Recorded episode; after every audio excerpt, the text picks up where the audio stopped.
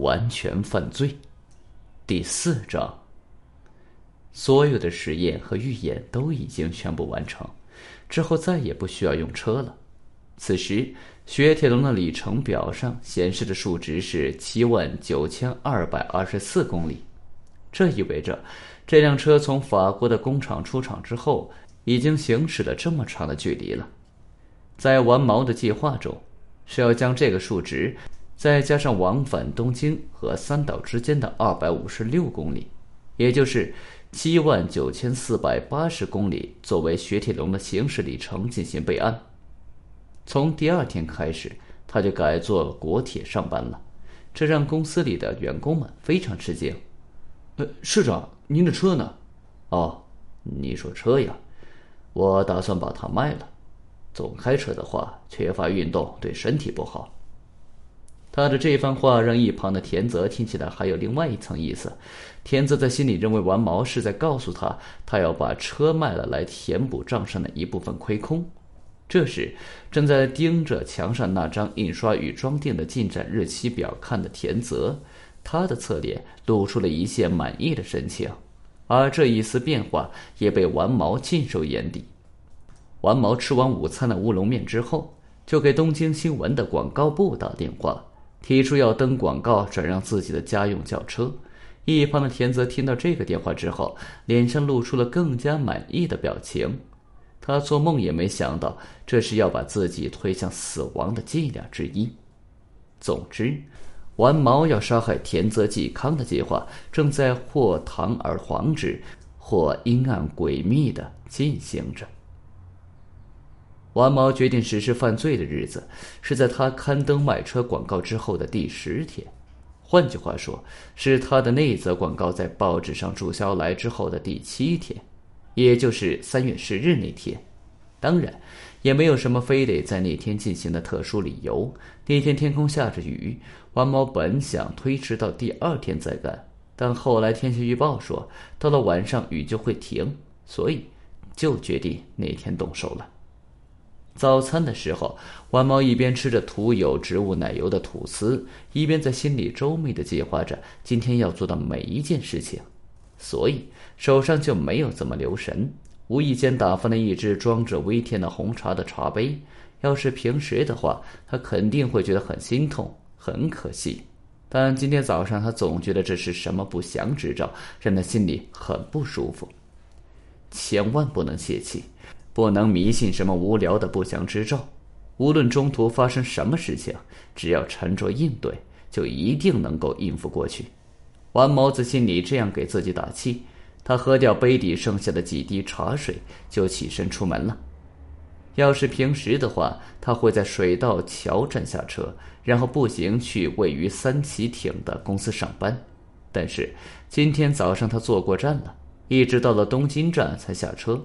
下车之后，他穿过检票口朝八重洲出口走去，然后在售票窗口买了前往大阪的二等车厢的快车票和普通乘车券，两张票一共三千二百元，让丸毛心疼的厉害。他觉得田泽只需要去到三岛，花这么多车钱真是冤枉。于是他决定事后找天泽的老婆来报销这个钱，同时还打算以再过去的路程没有乘车为由，找火车站把钱退回来。拿到票之后，他翻来覆去的确认了到站地点是否正确，发车日期印的是否清晰，因为他要确保他精心策划的事情万无一失。在确认这两方面的信息都没有问题之后。他才拿着票再一次穿过了检票口。现在的时间是九点十分左右，二十分钟之后，快车浪花号就要发车了。检票口的工作人员以为他是浪花号的乘客，毫不犹豫的就把他的票给检了。其实这也是完毛周密计划后的结果。如果是普通乘车券的话，在浪花号、明星号、月光号、银河号。彗星号等所有普快车之间可以通用，同时还不受时间方面的限制，随时都可以在售票窗口买到。就是因为有这些优点，王毛才决定选择普快而不是特快。总之，这么一来，捡了票的快车票和普通乘车券就弄到手了。把田泽杀死之后，再把他们放进田泽的口袋里，这样警察就肯定会认为他是从列车上摔下来而死亡的。弯毛觉得今天出师大捷，并认为后面的事情也会一切顺利。他假模假样的走到浪花号停靠的十五号月台的台阶前面，然后混在熙熙攘攘的旅客中间走向了一号月台。那一整天，弯毛都在努力的装出一副平静的样子。一会儿打电话数落数落效果做的很差的印刷厂，一会儿又向作者发出版税支付的通知函，同时还不忘作者来年继续合作。中午照样吃乌龙面。还非常冷静地用筷子把面条夹起来，呼呼地吹上两口再吃。无论是处理公事还是私事，都看不出来与往常有什么不同。啊，关于那件事情，我东拼西凑的，总算基本凑齐了。这一段时间以来让你担心了，非常抱歉。下班之前，两个人在社长办公室碰面了。弯毛对田泽说：“田泽的目光穿过厚厚的镜片，盯着弯毛。”也许他把弯毛卖车的举动一味的理解为了他想要填补亏空的意思了吧？他的脸上看起来没有一丝怀疑的神情。这样的话，那就好。啊，最后还差五十万左右，不过人家已经答应说今天就给我送过来。那个人叫高建泽，经营着一家医院，还拥有价值两亿多元的山林。反正也是为了公司的资金，说不定到时候你还能帮我一把。所以。我想今晚我们三个人来个一醉方休，你看怎么样？这样子听起来不错。天泽一边说着站了起来。可是我呀，对看起来就是小头锐面、满肚子坏水的人，可是很感冒的。如果我到了那边一看不对，最糟糕的情况下，有可能会直接走掉的哟。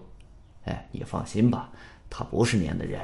他虽然外表看起来像个乡下土包子，其实还蛮直爽的。他和我是老乡，是前任村长的儿子。之前想好的台词，再加上临场的信口胡言，弯毛的这一番谎话听起来似乎还挺合情合理。天泽是个贪杯的人，一听说有一醉方休的好事，就不可能不上钩。本集已经播讲完毕，感谢您的收听，请您多多点赞评论。如果喜欢。请订阅此专辑，谢谢。